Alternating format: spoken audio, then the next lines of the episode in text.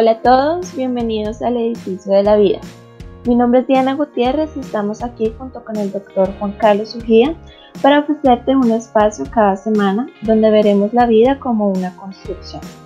Así que ponte cómodo, trae tu bebida favorita y compartamos juntos este rato lleno de reflexión y armonía, porque desde aquí hoy somos Malacay para todos.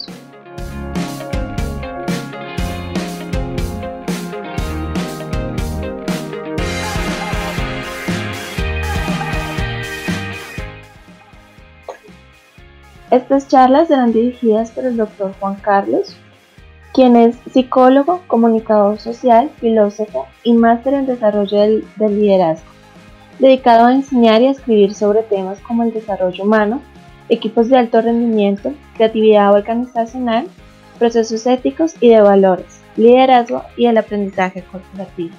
Bienvenido doctor, gracias por brindarnos este, este espacio. ¿Cómo ha estado el día de hoy? Muy bien muy bien. Eh, muchas gracias y gracias por invitarme a este Malacay para todos. Y estamos trabajando la serie El edificio de la vida. Gracias, doctor.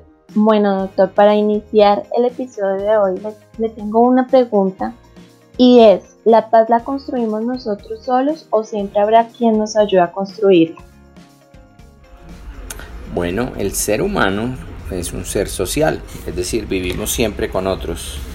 Por eso es tan importante entender que la paz es una edificación conjunta, o sea, trabajamos siempre con otros para construir, edificar la paz. De hecho, paz tiene un significado creativo, tiene el significado de estar creando, de estar construyendo, de estar edificando. Por eso siempre necesitaremos a otros.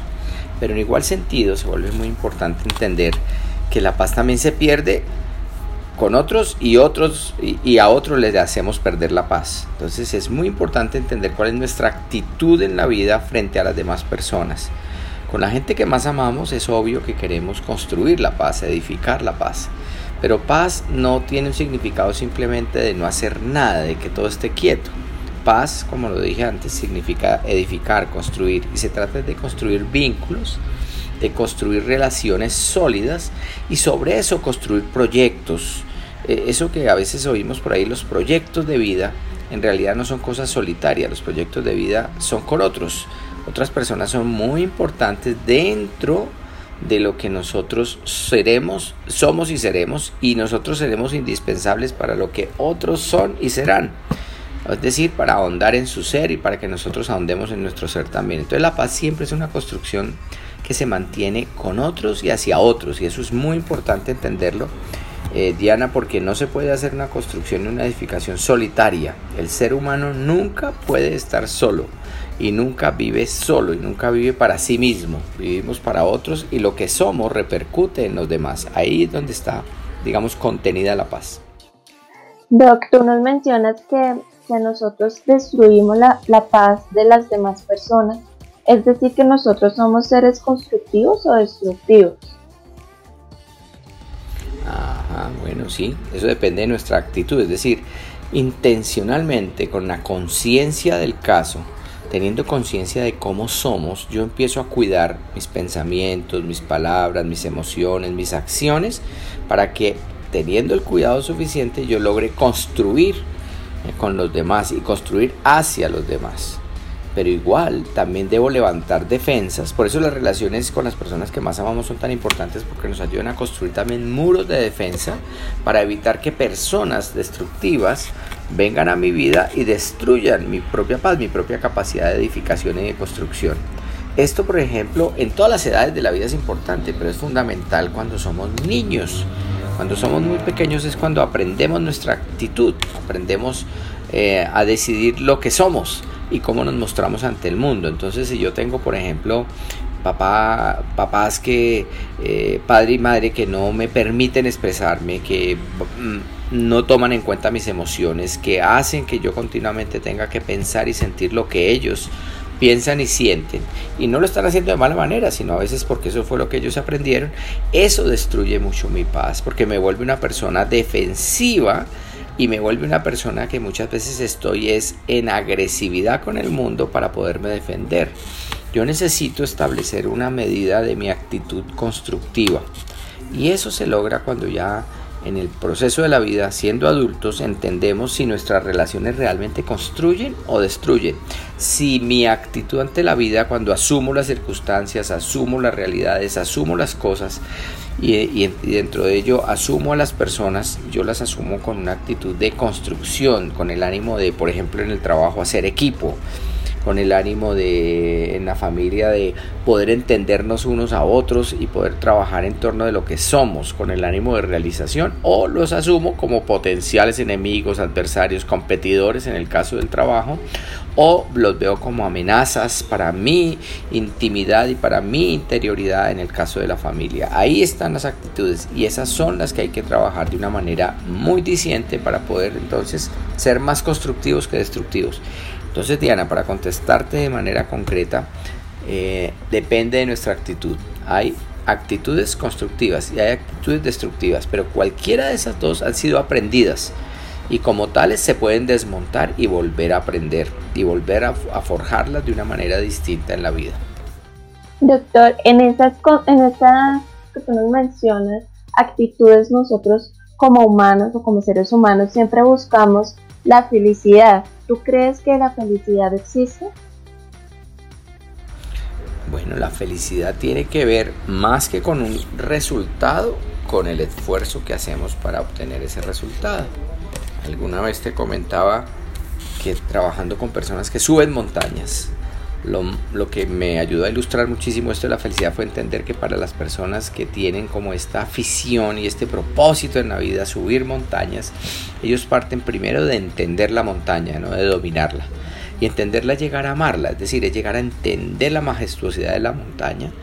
Eh, ellos son capaces a veces de subir la misma montaña varias veces en su vida, pero siempre la suben en, eh, por distintos caminos, prueban nuevos caminos siempre. Entender la montaña es fundamental. Y dos, el propósito no es llegar a la cima, el propósito es todo el esfuerzo, desde, que se da el primer paso, ahí arranca a vivenciarse el propósito, ahí arranca algo más importante que la felicidad, que es el gozo, es decir, la fuerza para la vida, la fortaleza para vencer las dificultades, el hecho de entender que en la vida no hay nada que no tenga esfuerzo, que no tenga un costo personal, un costo que yo debo poner allí en recursos, en capacidad mental, en expresión verbal, en emociones, en acciones. No hay nada en esta vida que no tenga costo. Entonces ese costo, ese esfuerzo es la verdadera felicidad. O sea, para ellos el subir la montaña, cada paso que se da, es una forma de vivenciar la felicidad de una manera muy presente y muy real. Nosotros a veces tenemos una, un criterio de creer que la felicidad es como el resultado, es decir, a dónde llegamos ahí. Eh, cuando llego, ahí está la felicidad y por eso ya llegué, ya pasó la felicidad. En cambio, la gente que vive en torno de propósitos, que vive en torno de proyectos eh, desafiantes para ellos mismos, no desafiantes desde la adrenalina, sino para ellos mismos, entiende que cada avance en la vida, cada paso que se da, cada esfuerzo que se va teniendo que hacer y teniendo que vivir y que consumar, cada aspecto de esos es la felicidad. Entonces la felicidad está presente, es más en la fuerza que tenemos para desplegar el esfuerzo. Esa fuerza yo prefiero llamarla el gozo y no felicidad, porque la felicidad tiene una, una, tiene muy buena publicidad, pero no es muy real, ¿ves, Diana? Entonces, a veces la gente se desvive por la felicidad, pero no la encuentra. Cree que son momentos, que son instantes, cree que es ganarse la lotería hoy, en fin, etcétera. Pero más que eso, más que la ganancia, en realidad es el esfuerzo, la inversión que hacemos en la vida aunque no obtengamos el logro. Entonces oír hablar a estos montañistas cuando no llegan a la cima es oírlos hablar del esfuerzo que hicieron y cómo se convierte en un reto próximo volver a intentar subir esa montaña que no, que no pudo ser entendida del todo cuando no lo logran. La cima no es el punto de la felicidad, es el camino, el camino. O sea, andar el camino es la parte esencial. Entonces fíjate que hay un haiku japonés haiku son poemas muy cortitos japoneses que dicen que somos caminantes y somos el camino. Ese es todo el poema. Y entonces te quedas pensando, a ver, ¿cómo así? ¿Somos caminantes? Sí, está bien, estamos en la vida caminando, ok.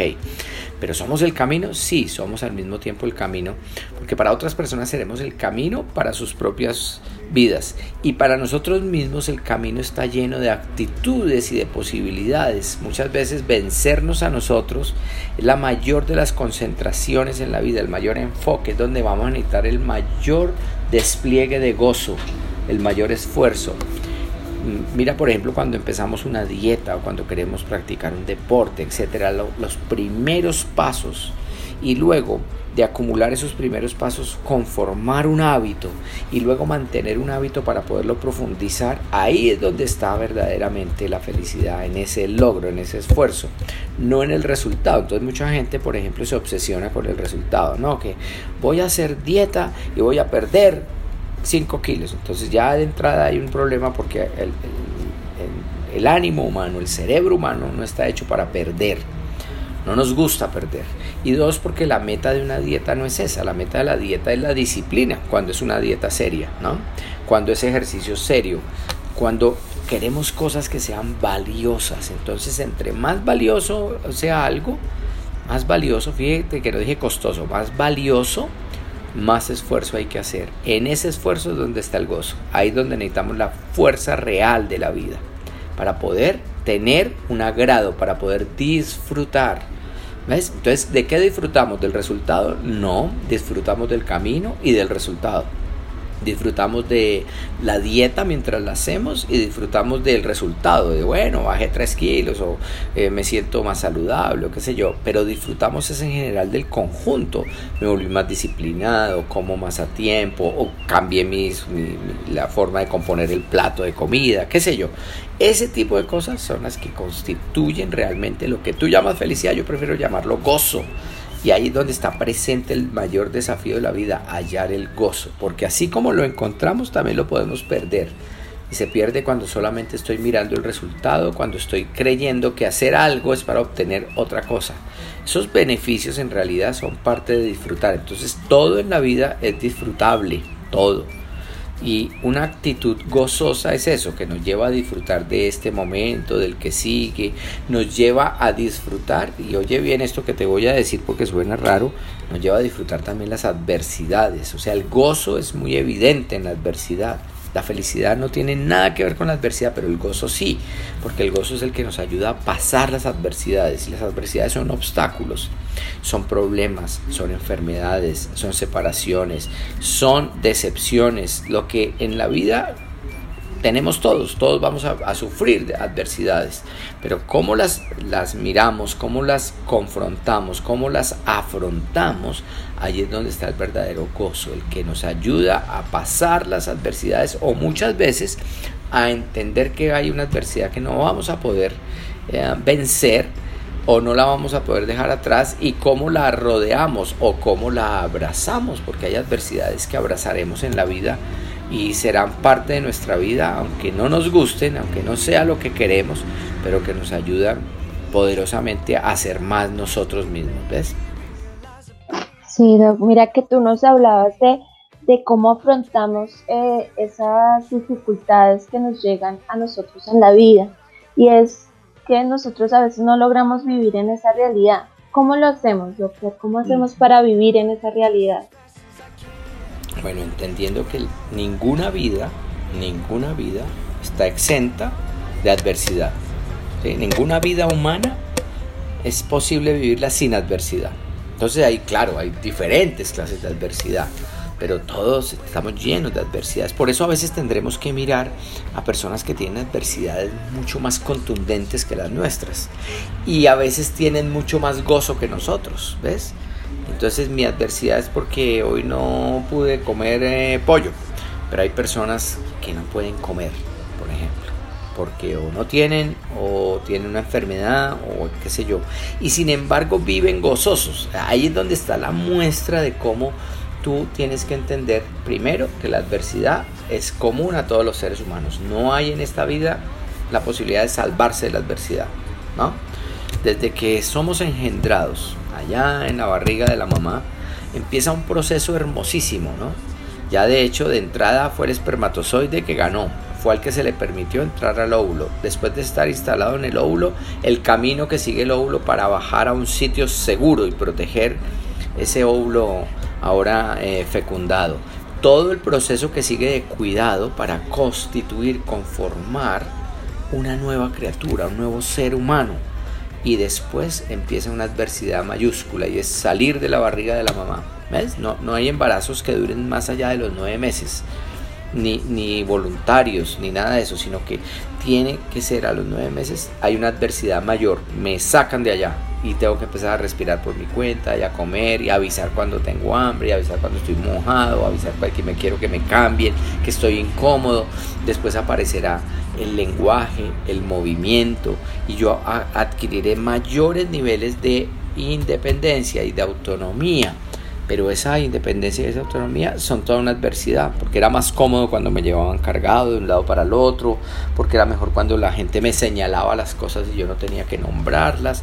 Ahora yo tengo que especificar lo que yo quiero, lo que yo deseo. Ahí hay adversidad, o sea, siempre va a haber adversidad. Eh, nacen los deseos, yo quiero este juguete, no me lo pueden comprar, adversidad. Yo quería era de este color, me lo compraron de este otro, ahí hay adversidad no tenemos eh, la posibilidad de, jugar, sino que nos corresponde trabajar. Ahí hay una enorme adversidad para un niño. Y así, etcétera, etcétera. Todos tendremos que vernoslas con adversidades.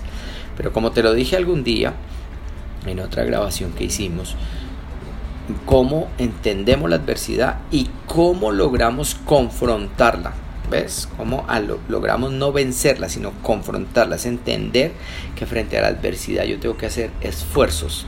Y ese esfuerzo muchas veces me va a llevar al entendimiento mayor de que soy capaz de vivir, de encajar esa adversidad en mi vida.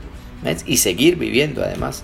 O sea, soy capaz de entender que hoy no pude subir la montaña por este camino y soy capaz de devolverme y de planear un mejor camino o de devolverme a donde me perdí para volverme a encontrar y así sucesivamente. Entonces, en la vida es bien importante entender que una de las fuentes de madurez más importantes es la capacidad de entender las adversidades, entenderlas, hacerlas nuestras y lograr seguir avanzando en el proceso de lo que somos. Muchas adversidades, eh, Diana, vienen a nuestra vida para dejarnos una lección, para dejarnos un modelo importante de lo que podemos ser. Entonces son como lecciones de vida, de aprendizaje para crecer interiormente. Por eso no debemos odiar la adversidad. Odiar la adversidad es no querer vivir. Mucha gente con adversidad, incluido yo muchas veces, no la quiero, no la acepto. Y entonces al no quererla y al no aceptarla es cuando no vivimos realmente.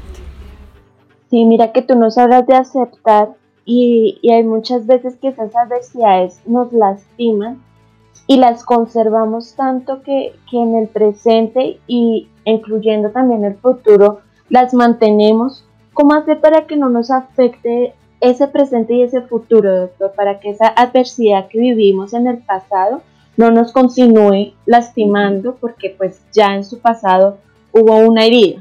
¿Cómo, cómo hacemos nosotros para que ya no nos afecte en nuestro presente y en nuestro futuro?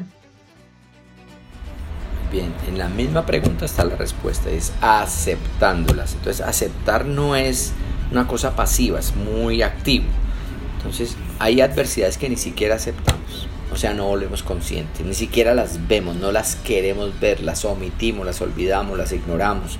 Pero como la adversidad está ahí presente, eso genera en nosotros un ruido, voy a decirlo así de esta manera, una alteración en la forma de vivir y ese ruido se puede volver ira, agresividad, miedo, descompensaciones en la vida emocional, en la vida del cuerpo, en la salud eh, física, en la manera de trabajar, en la forma de ser. O sea, por ahí empezamos. Cuando yo las acepto, no necesariamente las tengo que compartir. Es decir, no tengo que decir, bueno, qué agradable tener adversidades. No, no, no, pero sí es importante para poder crecer. Y las tengo que ubicar en el tiempo, ser consciente, es decir, bueno, eso ocurrió hace tantos años, yo tenía tanta edad, ahí pasó. No debió pasar, pero ocurrió. Y lo acepto. Y lo acepto para poder seguir adelante. Tú hablas del presente y del futuro. De los tres tiempos en que podemos vivir, ¿cierto? Pasado, presente y futuro, el más importante es el presente el pasado, discúlpame, el pasado marca, Sí, claro, pero no determina. Entonces ya, ah, no, pero es que eso me pasó, eso ya no es presente, ya ocurrió, no fue de mi gusto, no, no fui yo el que lo traje a mi vida, me violentaron, o me hicieron, o me pasó, me ocurrió, no dije, no expresé, lo que haya sido, lo dejo atrás y avanzo hacia el presente. ¿Por qué es tan importante el presente? Porque quiero que lo veamos no solamente desde el punto de vista de un tiempo, sino de lo que significa la palabra presente. Presente es un regalo. Así se decía en el español antiguo. Aquí le traigo un presente, un regalo. El presente es el regalo más maravilloso que tenemos los seres humanos porque es donde tomamos dos clases de decisiones. Uno, dejar atrás el pasado. El pasado marca pero no determina. Ok. Y dos, asumo el futuro. Desde el presente construyo mi futuro. Entonces no podemos vivir ni en el pasado ni en el futuro. ¿En dónde vivimos? En el presente. En psicología hay una corriente muy linda que, me gusta mucho y que me gusta practicarla, además que se llama la Gestalt, es decir, tiene un nombre alemán, la mejor forma quiere decir Gestalt, pero indica es algo interesante y es vivir el aquí y el ahora. Si yo estoy aquí contigo en este momento grabando esto, no estoy pensando lo que viene, sino que estoy en este momento totalmente presente para esta grabación. Todo yo estoy acá concentrado, enfocado, haciendo mi mejor esfuerzo acá. De esta manera logro construir un futuro, es decir, despejo mi agenda de esto y seguirá la otra tarea. Pero no estoy pensando tampoco en lo que pasó atrás, ¿sí? Que, que, hubo que repetir, que hubo que hacer, que mire que no cerré la puerta, que tal cosa, porque eso nos vuelve a los seres humanos escapistas. Entonces, muchas de nuestras alteraciones emocionales tienen que ver con vivir en otro tiempo. O sea, estoy en el presente, pero no estoy. Estoy aquí, tú me ves acá, me oyes acá, pero estoy en el pasado. O estoy aquí y estoy en el futuro. Las dos son formas enfermizas de vivir la vida y no son constructivas para nada. De acuerdo, doctor. Para concluir, y todo lo que tú nos has contado, ¿cuál tú crees que, que es el secreto de la vida referente a todo lo que nos has dicho? Wow, el secreto de la vida. La vida tiene varios secretos, pero en realidad son secretos a voces, porque en, en, realidad voy a llamarlo de esta manera. Mira, la vida tiene más que secretos, revelaciones. Entonces, cuando yo descubro algo muy poderoso en mi vida, por ejemplo, puedo descubrir que ya puedo dejar atrás mi pasado, que ya perdoné, por ejemplo, lo que me pasó eh, eh, hace años, ya lo perdoné. Y al perdonarlo hay una revelación, es una revelación interior, es un sobresalto interior, porque ahora tú puedes entender que toda tu energía, toda tu capacidad, todo tu esfuerzo ya no lo tienes que gastar en el pasado, ahora lo puedes invertir en el presente. Eso es una revelación. Entonces revelación, la palabra revelación quiere decir quitar lo que oculta, quitar lo que oculta. Es una palabra también muy sinónimo de conciencia. O sea, tener conciencia en la vida es ir revelando cosas, ir encontrando cosas. ¿Ves? En, Colombia eh, hay una región que es la costa caribe y allá tienen un dicho que a mí me encanta porque tiene mucho que ver con la revelación. Es el ajá. O sea, cuando tú como que de pronto pillas o encuentras algo, ajá, ya, ya encontré la solución. Lo que los griegos llamaban eureka. Lo encontré. Lo que en psicología llamamos el insight. Es decir, tuve una revelación interior. Acabo de darme cuenta de algo. Acabo de comprender algo. Acabo de entender un propósito, acabo de entender un secreto, pero el secreto era porque estaba oculto para mí. Entonces por eso la vida tiene muchos momentos de insight, muchos momentos de conciencia, muchos ajá. Y eso es muy importante vivir en ese, en ese sentido porque nos permite como eh, comprender algo fabuloso y es que la aventura real de la vida está allí, en ser consciente cada vez más de más cosas, de más cosas. A veces cuando miramos un paisaje, eh, vemos una flor, la podemos ver todos los días, ¿cierto? Pero de pronto encontramos algo fabuloso. Hoy la vi distinta. Hoy vi un color que antes no había visto. O vi un brillo que antes no había visto. O unas gotas de agua ahí resbalando. Unas pequeñísimas gotas de agua ahí resbalando en la flor. Y simbolizan toda la vida. Y es el entendimiento de la vida. Eso es un insight. La belleza tiene mucho que ver con esos ajá con esas revelaciones. El poder ver a tu hijo de otra manera, el poder ver a tu pareja en un modo distinto. Eso nos lleva a revelaciones interiores muy hermosas que tienen que ver con la conciencia. Bueno, doctor, muchas gracias. Gracias por, por, el tiempo que nos brindas hoy. Muchas gracias por, por esas palabras y esos aprendizajes que nos estás dando con esta charla. Y muchas gracias a nuestros oyentes que se conectaron el día de hoy. Em, y pues nada, muchas veces no comprendemos las razones por las que se encuentran nuestras vidas, pero es importante también reflexionar y entender un poco más cómo las estamos construyendo y de eso es lo que vamos a seguir hablando en estas charlas que el doctor Juan Carlos hoy viene a darnos. Entonces, en el próximo capítulo lo podrán escuchar la próxima semana. Doctor, ¿cuál es el primer piso de nuestro edificio? Entonces, hecha, hecho el, análisis del, del, terreno, ¿cierto? Porque ahí es donde vamos a construir el terreno en nuestra vida. Vamos a construir el primer piso y el primer piso tiene que ver con el yo, conmigo, contigo, con cada uno de nosotros. Somos el primer piso del edificio de la vida y hay que mirar para dentro de ese yo para poder descubrir revelaciones, encontrar eh, aspectos de conciencia interesantes de cómo somos. Ese es el primer piso que vamos a trabajar en el próximo capítulo. Muchas gracias, doctor. Muchas gracias por este tiempo. Entonces, pues los esperamos a todos en la próxima semana en nuestro siguiente podcast, en nuestro siguiente capítulo para hablar entonces del yo en nuestro edificio de la vida. Muchas gracias y los esperamos. Bye bye.